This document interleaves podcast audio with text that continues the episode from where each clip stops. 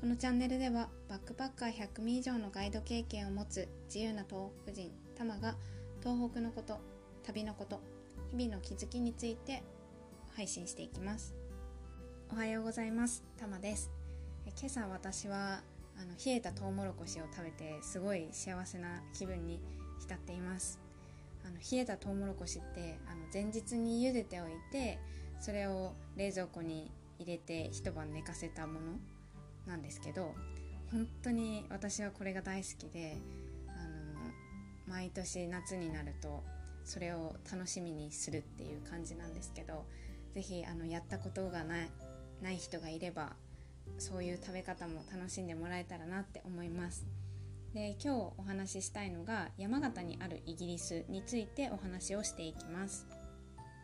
で山形でイギリスを感じられる施設として山形県郷土館っていう場所があるんですけれども、まあ、愛称としては文章館っていう名前でよく知られている場所です。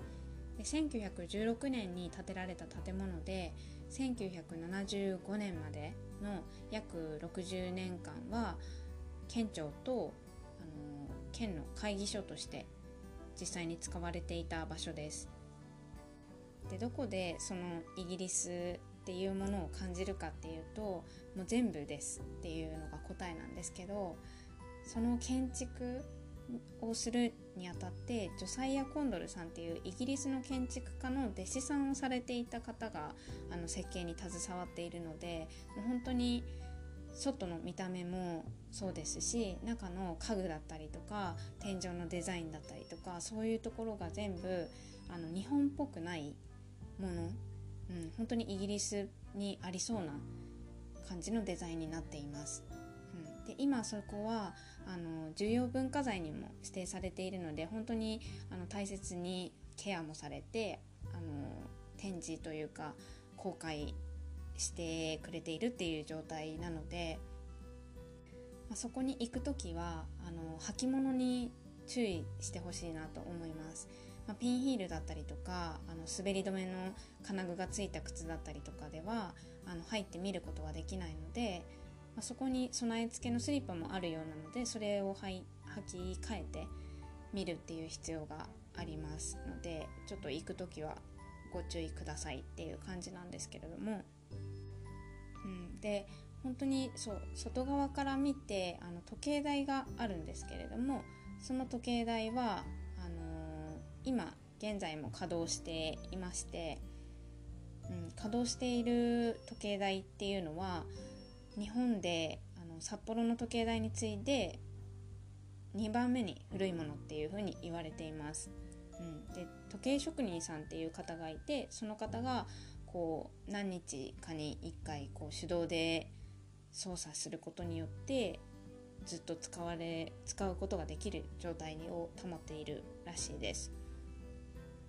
で中のあのデザインとかも本当にイギリス調っていうふうに先ほども言いましたけどその中でもあの山形のモチーフっていうのを見つけることができるんですね。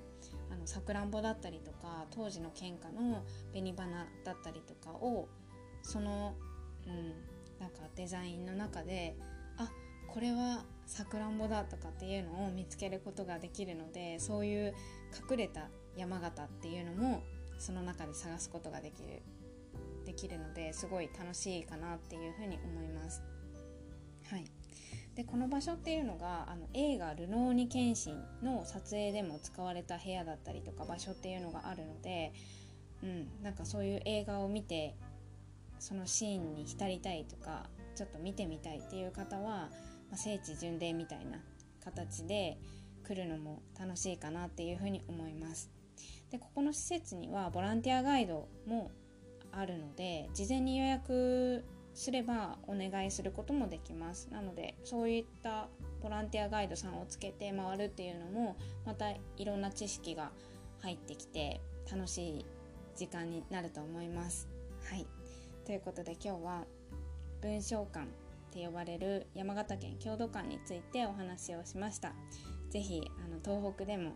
異国を感じて楽しんでいただけたらなと思います。最後まで聞いてくださってありがとうございました。LINE 公式の方ではあの私のサービスのお知らせだったりとかをしていきますのでもしよろしければお友達登録していただけると嬉しいです。リクエストや質問も引き続きお待ちしています。では今日も一日深呼吸をして心楽しく過ごしましょう。ではまた。バイ。